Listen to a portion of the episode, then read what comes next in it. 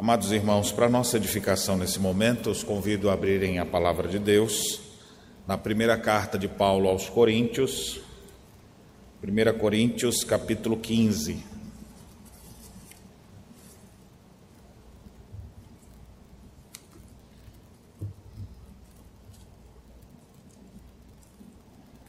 Primeira Coríntios, capítulo 15, um capítulo extenso, mas eu quero ler apenas o final, versos 50 a 58. O capítulo todo trata sobre a ressurreição. Paulo escreve à igreja de Corinto, porque se não bastasse os muitos problemas morais, eles também tinham problemas teológicos e de entendimento sobre verdades bíblicas, tendo até quem afirmasse que não existe ressurreição. Então, o apóstolo Paulo, para instruir, instruir aqueles irmãos, traz um grande é, desenvolvimento da doutrina da ressurreição, para que os crentes de Corinto pudessem ser edificados. E nós vamos pegar uma porção disso para a nossa edificação nesse momento, a parte final, que diz assim, verso 50. Isso afirmo, irmãos, que a carne e o sangue não podem herdar o reino de Deus, nem a corrupção herdar a incorrupção. Eis que vos digo um mistério: nem todos dormiremos, mas transformados seremos todos. Num momento, num abrir e fechar de olhos, ao ressoar da última trombeta, a trombeta soará, os mortos ressuscitarão incorruptíveis e nós seremos transformados. Porque é necessário que esse corpo corruptível se revista da incorruptibilidade e que o corpo mortal se revista da imortalidade. E quando esse corpo corruptível se revestir de incorruptibilidade, o que é mortal se revestir da imortalidade, então se cumprirá a palavra que está escrita: Tragada foi a morte pela vitória. Onde está, a morte, a tua vitória? Onde está, a morte, o teu aguilhão? O aguilhão da morte é o pecado, e a força do pecado é a lei. Graças a Deus que nos dá a vitória por intermédio de nosso Senhor Jesus Cristo.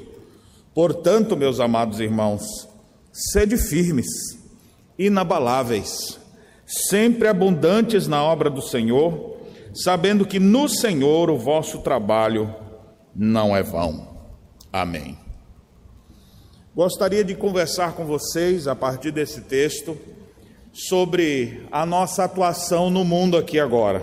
Embora a nossa temática hoje seja sobre a ressurreição final, que aponta para algo ainda que vai acontecer, mas a correta compreensão dessa ressurreição final nos dará melhores condições de vivermos aqui e agora de termos uma correta ação como igreja de Cristo no mundo antes da ressurreição. No mundo onde ainda domina morte e pecado.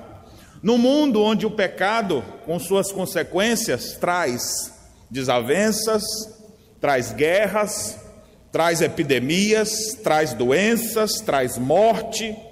No mundo em pecado, onde existe tanta coisa errada acontecendo e a gente às vezes fica perguntando por que, que acontecem as coisas assim. E sem ter uma justificativa, muitas vezes, para essas coisas, também não se tem uma expectativa de quando isso poderá mudar. E o apóstolo Paulo, para instigar aquela igreja, não só a resolver um problema teológico que eles tinham, mas também uma ação prática. O apóstolo Paulo, então, aqui no capítulo 15, desenvolve para a igreja de Corinto instruções e uma argumentação profunda sobre a, a doutrina da ressurreição. Eu quero me deter mais à última parte dela, porque senão vai ficar muito extensa a nossa mensagem. Mas eu gostaria que você pudesse ponderar. O apóstolo Paulo escreve a esses coríntios, e esses coríntios são os que mais recebem material escrito do apóstolo Paulo. Apesar de serem igreja de Cristo, eles tinham procedimentos que não eram tão santos assim. Então, desde o capítulo 1, o apóstolo Paulo já estabelece que ali estava uma igreja cristã, mas ao mesmo tempo ele diz que essa igreja precisava se santificar. E ele diz: A igreja de Deus que está em Corinto, aos santificados em Cristo Jesus, chamados para ser santos, com todos os que em todo lugar invocam o nome do Senhor Jesus Cristo, Senhor deles e nosso. Então, na saudação, capítulo 1, verso 2, nós já temos Paulo dizendo: Coríntios, vocês vão ter que se enquadrar o que todas as igrejas acontecem. Vocês são igreja de Deus, vocês são santificados em Cristo Jesus, mas vocês também foram chamados para ser santos, assim como todas as outras igrejas que invocam o nome de Jesus. Vocês não podem viver como vocês vivem. Como é que eles viviam? No capítulo 1, o apóstolo Paulo diz que eles eram desunidos, eram cheios de divisões, havia partidos dentro da igreja, não eram partidos políticos é, partidários, mas eram, era política interna da igreja. Tinha uns que gostavam mais do estilo de Pedro, outros gostavam mais de Paulo, outros preferiam Apolo, e outros ainda que não queriam nenhum desses, eu sou de Cristo. Esses deviam ser o pior de todos, né? Que se achavam os espirituais. Além disso, eles gostavam de ver sinais, milagres. Os judeus preferiam isso. Já os gregos queriam ouvir de sabedoria. E o apóstolo Paulo diz: olha, nenhuma coisa nem outra, pregamos Cristo. É Ele que nós anunciamos. E quando eu fui ter com vocês, eu não quis saber de nada mais, senão a solução para tudo na vida de vocês é Cristo. E você vai ver Paulo em toda a sua carta falando sobre Cristo, o Cordeiro Pascal, o Cordeiro que foi imolado, vocês foram comprados por um preço, ou seja, mostrando que a, a forma da gente se santificar e de se enquadrar no plano de Deus é exatamente através da obra de Cristo. Não se trata de um esforço humano, mas de uma ação de Deus em nossos corações.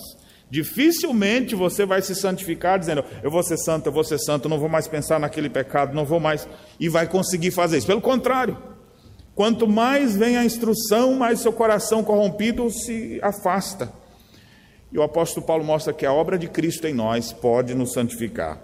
No capítulo 3, ele fala que aqueles crentes eram carnais, se achavam espirituais, mas eram como que carnais, como como crianças por causa das brigas que eles tinham. No capítulo 4, mostra que eles eram soberbos. Tinha uns que se achavam melhor do que os outros, ou que se achavam mais inteligentes do que outros. No capítulo 5, mostra que aqueles crentes eram imorais. Havia até mesmo no meio da igreja quem teve a ousadia de possuir a própria madrasta, tendo um caso ilícito de adultério, a igreja sabia ninguém fazia nada. O apóstolo Paulo disse: Que absurdo, seja entregue a Satanás quem fez isso. Chegamos no capítulo 6, mostra que aqueles crentes eram litigiosos e brigavam por todas as coisas. E Paulo diz: Olha, essas pessoas não herdarão o reino de Deus. No capítulo 7, o apóstolo Paulo mostra, responde a várias dúvidas que eles tinham sobre família. Uns estavam pensando em se separar, outros pensavam, e minha filha, quando tiver para casar, é para casar, não é para casar? E agora que eu estou convertido, o marido não é crente, eu me separo, como é que é essas coisas? Então o apóstolo Paulo também no capítulo 7 responde muitas perguntas. Está vendo que esses crentes, além de darem trabalho com sua postura, eles ainda tinham muitas dúvidas. Mas era a igreja. Lembre que Paulo disse no início: vocês são santificados em Cristo. Antes de eu, eu preciso dizer isso, porque daqui a pouco está falando, pastor, isso é, esse povo é crente mesmo? Desse jeito? Pois é. Olha mais, capítulo 8 mostra que eles eram arrogantes e eles se achavam senhores do saber. E muitas vezes nessa sua atitude enfraquecia os, os outros irmãos ou golpeava a mente do irmão mais fraco. Capítulo 9 mostra que eles eram críticos, avarentos, ingratos e que deveriam mudar sua postura. No capítulo 10, o apóstolo fala que eles deveriam é, não se associar com as coisas desse mundo, pois não existe comunhão das trevas com a luz e que eles deveriam fugir de toda a idolatria. A partir do capítulo 11 até o 14, nesses três capítulos, 11, 12, 3, quatro capítulos, Nesses quatro capítulos, o apóstolo Paulo fala de problemas só do culto deles. O culto era todo bagunçado. Tinha grupos feministas na igreja com a placa dizendo: abaixa o véu, não queremos mais usar o véu, que era um símbolo cultural de que estavam debaixo da autoridade. O símbolo era cultural, mas o princípio não é cultural, é princípio bíblico. E aí o apóstolo Paulo trata daquele problema. Na hora da Santa Ceia, aquele povo não sabia participar da ceia. Tinha uns que comiam o pão todo e outros bebiam vinho quase todo, ficavam bêbados. E outros chegavam e não participavam de nada. No capítulo 12 mostra que eles eram ignorantes a respeito dos dons espirituais. Uns achavam que o seu dom é mais importante do que os outros, e alguns achavam, porque não tinha aquele dom daquele irmãozinho que estava mais evidente, que o dom dele não prestava para nada. E o apóstolo Paulo então traz esclarecimentos. Tem uma hora que parece que dá uma, impaciência de Paulo, ele fala assim: sabe o que falta em vocês? Falta amor. Aí nós temos o capítulo 13, que é o capítulo que geralmente o pessoal lê em casamento, né? Ainda que eu fale a língua dos homens e dos anjos, mas não é de casamento, não, que ele está falando aqui, ele está falando de igreja, de gente brigando um com o outro, que queria usar os seus dons sobrepujando os outros. Ele fala, gente, o dom é para edificação, não é para isso. E eles supervalorizavam os dons espetaculares, especialmente o dom de línguas. E o apóstolo Paulo diz: gente, o que vocês estão fazendo aí está tudo errado. Se alguém tem que falar alguma coisa no culto, que fale com entendimento porque o culto é inteligível. Agora, no caso de haver quem fale, que acha que interprete. Se não tiver interpretação, fique calado, porque o culto tem que ser inteligível. E não fale todo mundo ao mesmo tempo, não, porque senão ninguém compreende nada. Fale dois ou três e os outros fiquem calados e escutem. Então era complicada aquela igreja. O apóstolo Paulo disse: tem que ser feitas as coisas com ordem e decência. Aí a gente chega agora no capítulo 15, onde aqueles crentes tinham ideias distorcidas acerca da ressurreição. E na mente do apóstolo Paulo, ao trazer todas essas instruções, ele não está apenas corrigindo aquelas pessoas, dizendo, não pode, isso está errado, isso não pode. Mas o apóstolo Paulo quer sim santificar aquela igreja, quer ver aquela igreja crescendo espiritualmente e aquela igreja tendo uma atuação melhor nesse mundo, como embaixada de Cristo. E para que aquela igreja pudesse ter uma boa ação no mundo, precisava ter um entendimento correto. Tem pessoas que fazem uma clara separação entre te teoria e prática, entre o conceito e a aplicação dele. E alguns dão ênfase demasiado, alguns ficam só com a parte teológica ou a parte teórica. Outros preferem só a parte prática. Eu não quero saber qual é a origem, só me diga o que é para fazer. Esse povo só fica conversando, conversando, não faz nada. Então você vê que ambos não podem, os dois lados não podem ser separados. Você não pode ser um teórico sem prática, e nem ter uma prática sem um fundamento. Então o apóstolo Paulo, ao trazer instruções, que é a minha ênfase final aqui do verso 58, da ação daquela igreja no mundo, que deveria trabalhar, que deveria evangelizar, que deveria ser embaixada de Deus na face da terra, mas para eles entenderem bem isso, Paulo primeiro fundamenta com a doutrina da ressurreição.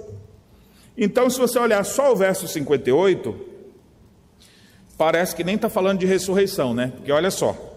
Portanto, meus amados irmãos, sede firmes, inabaláveis, sempre abundantes na obra do Senhor, sabendo que no Senhor o vosso trabalho não é vão. Aí você fala, do que, que esse texto trata? Talvez você diria, da ação dos crentes nesse mundo. Mas observe que o verso 58 começa com o portanto. Ou seja, ligando esse versículo com todos os 57 versículos anteriores.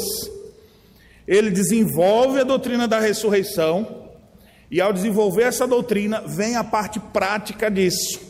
Portanto, ou seja, uma vez que vocês agora entenderam a doutrina da ressurreição e da ressurreição final, eu quero agora que vocês entendam que tudo que a gente faz nessa vida não é em vão.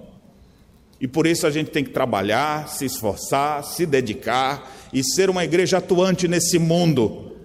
Mas por que causa? Por causa da ressurreição. Então, teoria e prática estão juntos aqui nesse texto. Eu gostaria de falar brevemente com vocês. Eu não vou expor o capítulo inteiro por causa de sua extensão e impossibilidade, né, não ter aquele poder do Enéas de falar tão rapidamente muitas informações assim. Mas apenas para a gente ter um vislumbre desse capítulo 15. O apóstolo Paulo aqui desenvolve aquilo que é conhecido como se fosse o protótipo do credo apostólico, as primeiras afirmações sobre Jesus Cristo então ele fala isso nos versos iniciais. Eu vos entreguei o que eu recebi, que Cristo morreu pelos nossos pecados, segundo a Escritura, que foi sepultado, ressuscitou o terceiro dia, segundo as Escrituras. Vocês percebem a semelhança dessa linguagem com o que depois a gente tem no credo apostólico? Foi crucificado, morto e sepultado, afirmações sobre quem é Jesus, ressuscitou o terceiro dia, fala sobre várias evidências de sua aparição. Ele apareceu a Pedro, aos doze, depois por mais de 500 irmãos, de uma vez só, muita gente viu. E ele diz: E também Cristo apareceu a mim no caminho de Damasco. Eu que sou o menor dos apóstolos, que nem sou digno de ser chamado apóstolo, porque eu persegui a igreja, diz ele. Contudo, por entender que Cristo veio ao mundo, morreu, ressuscitou e vivo está, por acreditar nisso, ele então disse: Não recebi a graça de Deus em vão. Pelo contrário, trabalhei mais que todos, mas não eu, a graça de Deus comigo. Por ele ter a sua fé firmada no Cristo ressuscitado, ele assim o fez. E ele argumenta para aquela igreja dizendo: gente, se não existe ressurreição, é vã a nossa pregação. Por que, que nós estamos perdendo tempo? Porque nós estamos falando de um Cristo que morreu e ressuscitou, e ele, na verdade, não ressuscitou. Se ele não ressuscitou, é vã a vossa fé. Porque algumas pessoas achavam, olha, se ressuscitou, se não ressuscitou, se isso é uma lenda ou se não é, não me importa. Importante é a gente comer ovo da Páscoa depois, né? Tem gente assim que não quer saber qual é a fundamentação disso. Importante é o encontro. E Paulo diz: negativo. Ele ressuscitou sim. E se a sua esperança em Cristo está apenas nas coisas dessa vida, Paulo diz: você é o mais infeliz de todos os homens, verso 19. Você está perdendo seu tempo, vivendo de qualquer maneira.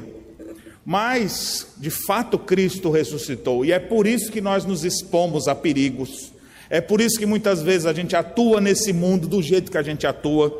E ele chega a dizer assim no verso 31: Dia após dia morro, eu protesto, irmãos, pela glória que tenho em vós outros em Cristo Jesus. Se como homem lutei em Éfeso com feras, que me aproveita isso?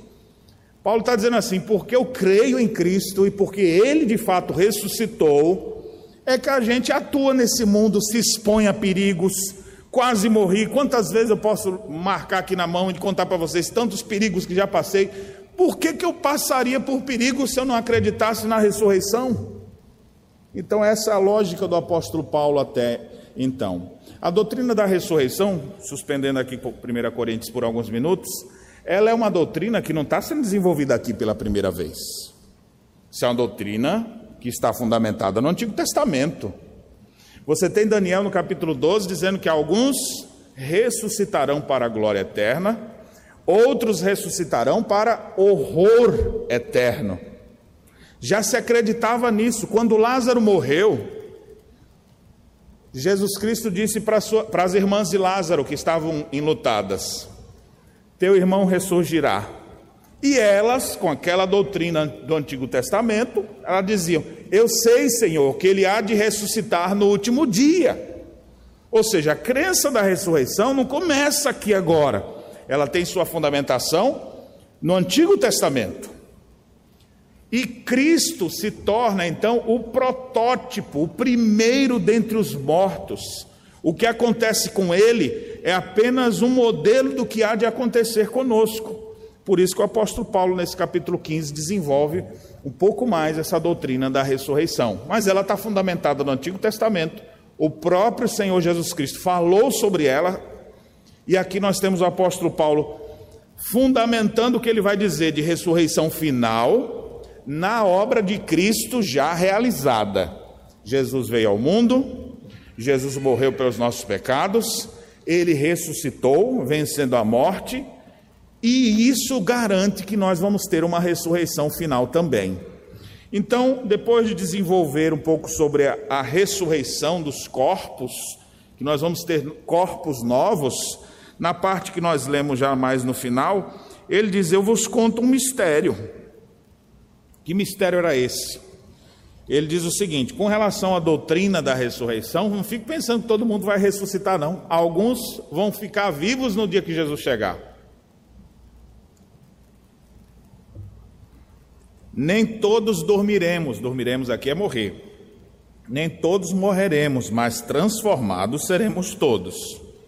No momento, no abrir e fechar de olhos, Ao ressoar da última trombeta, a trombeta soará, os mortos ressuscitarão incorruptíveis e nós seremos transformados. Qual era a grande expectativa do apóstolo Paulo, que você vê nesse texto, em 1 Tessalonicenses 4, em Filipenses capítulo 1? Paulo entendia assim: quando a morte chegar, eu partirei para aquilo que é muito melhor, estarei com nosso Senhor Jesus Cristo. Mas assim, o que Paulo mais queria era, eu não queria nem passar pela morte, eu queria ver os mortos ressuscitando, porque eu queria estar vivo no dia que Jesus voltasse. E é por isso que ele diz: Vem logo, Senhor Jesus. A expectativa de Paulo era: Eu quero na minha, na minha geração, se eu pudesse, né? não posso determinar isso, mas eu queria ver o meu redentor voltar. E aí eu iria presenciar os mortos ressuscitando, e eu que não morri, mas que ainda estou com esse corpo mortal, iria provar de uma transformação num abrir e piscar de olhos. E, é, e aqui é o ponto dele para falar sobre a nossa ressurreição final, que vai acontecer nesse último dia.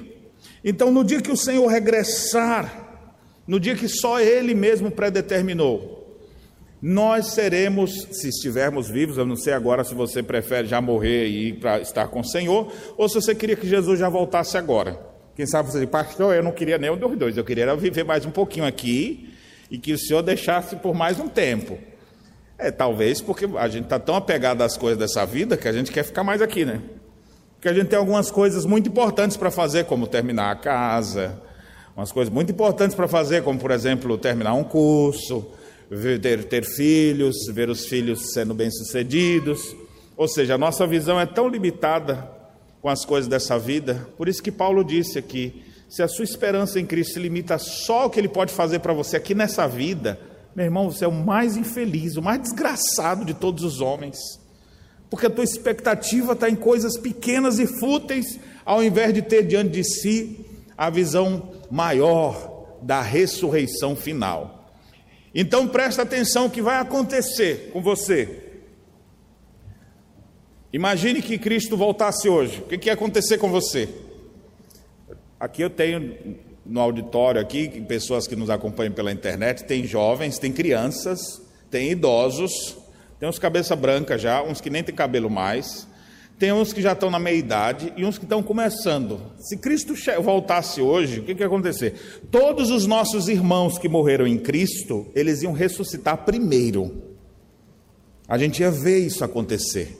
E não ia ser cidade dos mortos-vivos, né? O povo ressuscitou, aquela coisa. Não, eram pessoas que morreram no Senhor, cujas almas, no momento que elas morreram, cujas almas estão na presença do Pai. No dia que Cristo voltar, Ele traz em sua companhia essas almas, e essas almas receberão novos corpos o apóstolo aqui chega a dizer que são corpos incorruptíveis, ou seja, não é um corpo que se corrompe mais, não é um corpo que adoece, não é um corpo fraco, não é como esse que você tem hoje. Então os mortos ressuscitarão, então você vai ver todos os crentes de todas as épocas ressuscitando. Eu me lembro de um pastor que amou tanto um lugar que ele falou: Quero morrer e ser enterrado aqui, fora do meu país, nessa cidade que eu dediquei, porque no dia da ressurreição quero ressuscitar daqui para a glória do céu, de tanto que ele amava a obra missionária, a obra de Deus. E aí o que vai acontecer? Todos esses nossos irmãos cujas almas estão na glória dos céus, que de vez em quando você tem saudade de alguns deles, e alguns que você admira pela história, nós vamos ver todas as pessoas ressuscitando. Pense que vai ter uma aglomeração bendita e não tem coronavírus que vai dar problema. Vai ser gente que não dá nem para contar. A Bíblia chama milhares e milhares. Todos os eleitos de Deus, de todas as épocas, desde o princípio do, da, dos dias de Adão até os nossos dias. Todos os que morreram no Senhor, cujas almas estão na presença de Deus, essas almas receberão seus corpos e nós vamos ficar vendo isso. Já parou para pensar que coisa gloriosa? E João Batista, vai, vai chegar aqui assim, parecendo uma mula sem cabeça? Aqui, quem é aquele sem cabeça ali? Não, esse corpo que foi a cabeça dele foi cortada e ele morreu, agora ele está com o corpo novinho em folha. Vai tentar cortar a cabeça dele. Não tem mais isso, não. Aqueles que foram, que sofreram naufrágio, cujos corpos foram afundados nas profundezas do mar, quem sabe que foram triturados por tubarões, o que vai acontecer com eles? Vão receber um corpo novinho em folha. Então, olha só, por que, que às vezes a gente está tão preocupado com a nossa, com esse corpo que vai se desfazer e se acabar, como se fosse um, um, um lugar de adoração, de, tama, de tal maneira que as pessoas não querem fazer nada se não cuidar de si mesmas. Eu não estou dizendo que a gente não deva se cuidar, mas às vezes as pessoas estão tão preocupadas com essa estrutura que tem, mas você vai ter outra. O apóstolo Paulo disse: Gente, olha quantas marcas eu tenho, eu trago no corpo as marcas de Cristo. Ele tinha marca mesmo. Se você pegasse ele assim, se ele rapasse a cabeça assim, você olhava aqui assim, tinha uma pedrada, devia ter uma marca ali de uma pedrada que ele levou. Quem sabe um lado mais afundado da cabeça, do outra pedrada que levou. Marcas de mordida de cobra, marcas de chicotadas que levou, tantas coisas que aquele homem sofreu, e o apedrejamento. Agora, no seu corpo novo não vai ter mais nada disso. É um corpo incorruptível. É um corpo que não adoece mais, é um corpo que não morre mais, é um corpo que não não, não vai ficar se acabando, né? Como essa nossa estrutura que tem é até bom, né? Porque dura quanto tempo dura aí? Vamos lá, dura 80 anos, 90, Moisés foi até 120. Então esse, esse, esse corpo vai durar um pouquinho, mas depois ele e não tem lugar de embelezamento certo que vai tirar as rugas da vida inteira. Tem gente que vai escondendo, né? E puxa para cá, e faz uma plástica para cá, e puxa do lado de cá assim, para ficar mais é, é, esticado, para ver se vai consegue melhorar. Mas assim, esse corpo vai se acabar, não tem para onde correr. Eu me lembro de quando eu vi a minha avó, minha avó morreu com mais de 90 anos, e eu sempre dizia, Dindinha, dá tchau para mim, só para eu ver. Aqui eu falava para ver, parecia o gogó da vaca. Eu dizia assim quando era criança, né? Porque ela fazia assim, balançava aquele, aquele negócio que parecia aquele. Eu falei, faz assim, para eu ver o, o, o, gogó da vaca, né? Aquele, aquela pelanca pendurada assim no braço. No corpo novo não vai ter isso mais, mas esse corpo se acaba. Mas o que, que vai acontecer com o nosso corpo? Paulo diz então: num abrir e piscar de olhos, os mortos ressuscitarão, e nós, no abrir e piscar de olhos, teremos um corpo transformado, olha só, de uma hora para outra. Num abrir e piscar de olhos, os mortos ressuscitarão incorruptíveis com seus novos corpos, e nós seremos transformados, ou seja, o corpo mortal se revestirá agora da imortalidade, e toda a corrupção de nossa carne se revestirá da incorruptibilidade, ou seja, o pecado será eliminado totalmente da nossa vida. Lembra do que eu disse aqui? Paulo está falando para uma igreja cheia de pecado, mas que é igreja, santificada em Cristo, mas é chamada para ser santa. Ela tem seus altos e baixos, tem hora que ela cai, tem hora que ela faz errado, tem hora que ela acerta, mas vai chegar um dia que ela não vai errar mais. Vai chegar um dia que o coração dessas pessoas que fazem parte da igreja não vão mais ter essa luta que a gente tem hoje da carne, espírito. Eu quero, mas eu não quero. Eu quero fazer isso, mas eu também não quero aquela coisa. E você fica parecendo que tem um anjinho e um demônio dentro de você, um lhe aguçando para o pecado e o outro dizendo: não, não pode fazer isso, e o outro pode sim essas lutas da nossa natureza pecaminosa, isso será eliminado. Nós receberemos um corpo incorruptível.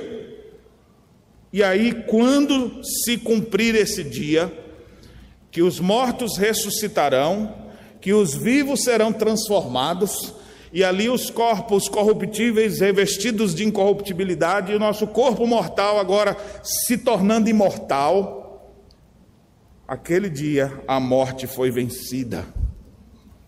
Tragada foi a morte pela vitória. Cadê a tua vitória, morte, agora? Cadê o teu aguilhão? O pecado causava morte, mas agora não tem mais poder sobre nós. Estamos em novos corpos, e viveremos por toda a eternidade com esses novos corpos na presença do Senhor. Graças a Deus que nos dá vitória por intermédio de nosso Senhor Jesus Cristo. Hum. Até aqui é a teoria. Até aqui é o conceito. Agora você vai entender por que, é que Paulo diz assim: portanto, ou seja, já que vocês vão receber a ressurreição final, assim como Cristo ressuscitou, vocês ressuscitarão. E se estiverem vivos no último dia, nem vão morrer, vão ser transformados. Se isso vai acontecer conosco, como é que nós vamos viver nesse mundo agora? Não, tem que. Ah, não sei, eu preciso me amar mais. Eu preciso cuidar mais de mim. Eu preciso dar mais tempo para mim. Não, não posso ficar me expondo nesse mundo. O apóstolo Paulo diz: dia após dia morro. Lutei até com feras em Éfeso. Olha quanta coisa eu já sofri. Você sabe por que eu faço isso? Porque eu sei que se eu vier a morrer fazendo isso, a morte não me separará dele. Um dia eu ressuscitarei, receberei um novo corpo para estar servindo a Ele. E isso para mim é o mais importante. Por que, que a gente vive tão preocupado com as coisas dessa vida? Com o dinheiro que vai ganhar, com as contas para pagar. Claro, tem que ter preocupação com isso para não ficar sendo um mal pagador. Mas estou dizendo assim: parece que a razão de viver é essa: ganhar dinheiro nessa vida, ter um bom status, manter o seu status quo de respeito, de conquistas Parece que o propósito da vida está aqui agora, em ter família, em ter bens, em ter saúde. Meu irmão, você pode perder os bens, você pode perder a saúde, mas você não perde sua salvação, e a ressurreição está reservada para todo aquele que crê em Jesus Cristo. E aqueles que vivem pela fé no Filho de Deus, agora eles vão ter uma ação melhor nesse mundo. Porque se eu servir a Deus e gastar toda a minha vida e morrer servindo a Deus, eu sei que eu não vou perder nada com isso. Só me anteciparei para a glória eterna e viverei os poucos dias da minha vida aqui da peregrinação para honrá-lo. Então o apóstolo Paulo, em seu tom final, ele diz: Meus amados irmãos, olha o tom carinhoso que ele fala, não era uma bronca, não. Meus amados irmãos, sejam firmes Sejam constantes, inabaláveis, abundantes na obra de Deus. Nosso trabalho no Senhor não é vão. E esse, essa chamada para se envolver na obra de Deus está toda fundamentada na teologia da ressurreição final. Por que, que eu vou ficar preocupado? Ai meu Deus, se eu for para aquele lugar e morrer, Deus me livre. Não, eu quero viver, porque a pessoa já fez o plano dela aqui na terra.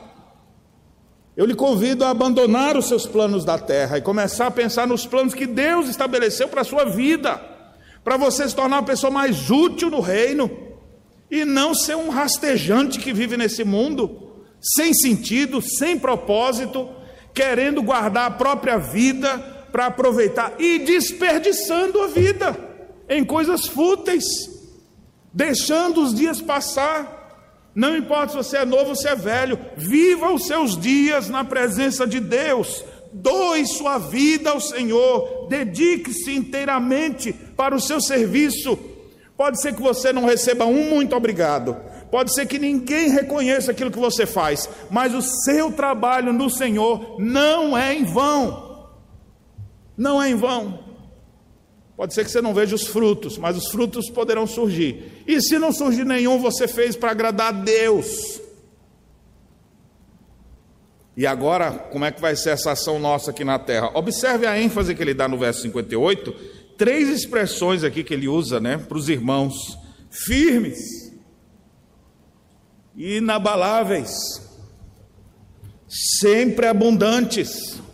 Qual é a ideia dessas três coisas? Uma pessoa firme, tem coisa pior do que você ver um sujeito que hoje está firme, amanhã está fraco. Parece aquelas, aquelas, é, aquelas galinhas da Angola, né?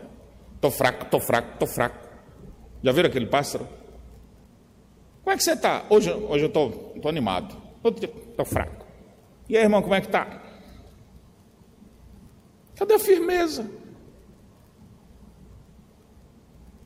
Como é bom encontrar pessoas firmes, firmes, fincadas, que não estão oscilando, que não fazem da sua vida, da sua espiritualidade uma gangorra, mas eles vivem para servir a Deus, eles têm firmeza nisso. Que alegria quando você passa dez anos sem ver uma pessoa e quando você encontra ela está firme do mesmo jeito. Oh, que alegria! Que tristeza quando você encontra ela já não é mais a mesma pessoa. Ou seus valores se corromperam. Era tão piedoso, agora já não é mais. Era uma mulher de Deus, agora está fria. Sejam firmes. Sejam firmes. Olha o que ele diz: sejam inabaláveis. Sabe uma coisa que faz a gente perder o gosto de trabalhar na obra de Deus. Uma das coisas que eu já ouvi muita gente assim, ah, pastor, olha, perdi o gosto de ir para a igreja. Perdi, eu já fiz tanta coisa, né, mas perdi, perdi a vontade. Geralmente são decepções com pessoas. Alguém que não lhe notou, alguém que não elogiou, porque elogiou outro e não lhe viu, ou porque falou mal de você, a pessoa começa a ficar desgostando. Ah, quer saber nenhuma? Ou seja, são pessoas que rapidamente ou facilmente se abalam com as tempestades que surgem. Quantos textos nós temos na Bíblia dizendo que essas coisas realmente iam surgir para nos abalar? Mas se você vai ressuscitar no último dia, meu irmão, e você vai ter um corpo que nunca será abalado, começa a desenvolver e é a, a, a, semente disso aqui agora, começa a ter firmeza na fé, começa a se tornar uma pessoa inabalável, uma pessoa que fica firme, ainda que doa, mas você pode ficar inabalável.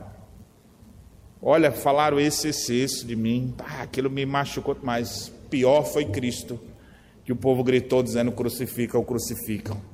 Ah, aquelas irmãzinhas ficaram falando mal de mim, assim, não, mas pior foram os irmãos de Jesus que falaram mal dele. Vendo Jesus fazendo os milagres, mesmo assim, não, isso é normal, faz parte da caminhada. E a pessoa fica inabalável. Agora tem gente que qualquer coisinha que acontece, ah, não quero mais.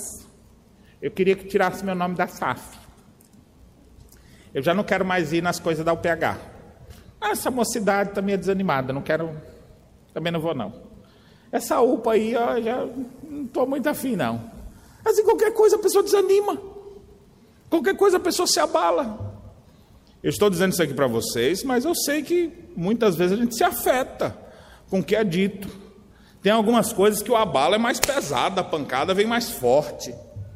Mas eu queria dizer que quem crê na ressurreição, quem tem expectativa pela glória dos céus, se tornam pessoas inabaláveis, devem se tornar pessoas inabaláveis. Portanto, meus amados irmãos, sede firmes inabaláveis, outra versão diz constantes, ou seja, não deixe de estar atuando, sempre abundantes.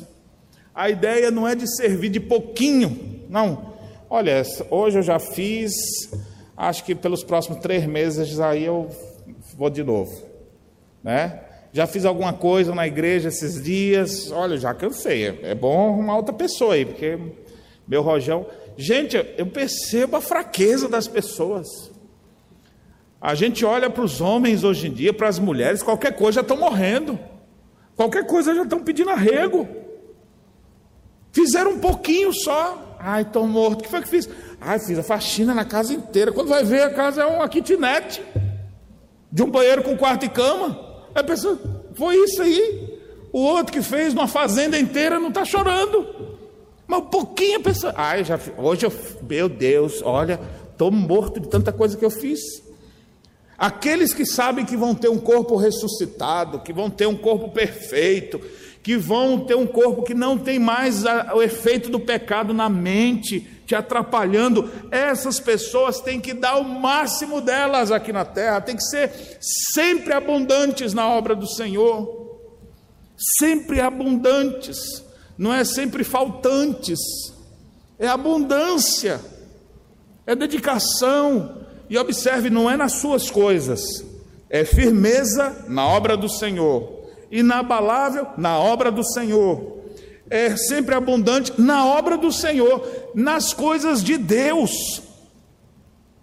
Às vezes as pessoas têm tanta determinação para conseguirem coisas para si mesmas, mas não dedicam suas vidas ao Senhor. parece que eles não creem na ressurreição. Aqui mesmo ele já tinha argumentado: olha, se Cristo não ressuscitou, então comamos e bebamos, porque amanhã morreremos. Vamos aproveitar a vida. Quando eu vejo pessoas vivendo assim, descomprometidos com Deus, descomprometidos com a igreja, descomprometidos com a expansão do reino de Deus sobre a face da terra, eles estão vivendo como se eles não creem na ressurreição. Eles estão vivendo como que a vida deles é aqui e agora, e é por isso que eles só têm tempo para eles. Mas o Senhor ressurreto, é Ele mesmo quem nos convoca para a Sua obra. É Ele mesmo quem diz: ide por todo o mundo, fazei discípulos de todas as nações batizando-os em nome do Pai, do Filho e do Espírito Santo, e eis que estou convosco todos os dias até a consumação dos séculos. É o Cristo redivivo que quer ver sua igreja devidamente engajada na obra do Senhor. E a razão desse povo estar envolvido na obra do Senhor, conforme o texto, é porque o trabalho não é vão. Mas a principal coisa não é essa aqui. É o argumento que ele desenvolveu no capítulo inteiro. É por causa da nossa ressurreição. É a doutrina da ressurreição que nos deve fazer ser mais atuantes nesse mundo. Meu irmão, fala a verdade. Reflete um pouco sobre isso que nós estamos aprendendo aqui. Você está envolvido na obra de Deus? Baseado no teu envolvimento da obra de Deus, você acha que nós estamos, se todo mundo se envolvesse na obra de Deus, no mesmo tanto que você está envolvido hoje, você diria que tá, as pessoas estão bem avançadas, estão bem envolvidas, ou as pessoas estão dando muitas desculpas, ou as pessoas estão muito ocupadas com coisas triviais do dia a dia, encontrando desculpa em tudo. Pastor, esse tempo eu não posso, porque eu estou fazendo faculdade. Pastor, agora eu não posso, porque eu casei. Não, agora é porque eu, eu tive filhos. E essas coisas são maldição na sua vida agora? Que vão te afastar das coisas de Deus? Não, meu irmão, pode vir com tudo isso. Está na faculdade? Leva o evangelho lá para a universidade. Casou agora? Que ótimo! Vamos desenvolver os princípios bíblicos dentro da família e você vai encontrar um monte de outras famílias precisando. Evangeliza essas pessoas. Teve filhos, trigêmeos, que bênção! Olha os bancos, tudo de macio. Traz para a igreja. Coisa boa as crianças da igreja, elas aprendem a dormir em banco de madeira e em banco acolchoado, porque, porque aqui é acolchoado, mas eu já vi muitas vezes crianças dormindo nos bancos da igreja. Coisa mais santa é que essa não existe. Crianças que dormem nos bancos da igreja, de tanto vir para a igreja, é melhor do que depois você encontrar seus filhos crescidos dormindo nos bancos das praças, nos, na sarjeta da vida porque estão vivendo no colo das Dalilas. É melhor vir para cá, se envolve aqui.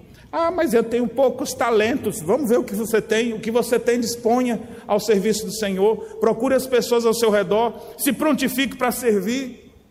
Há tanto serviço ao nosso redor, há tantas necessidades para serem feitas.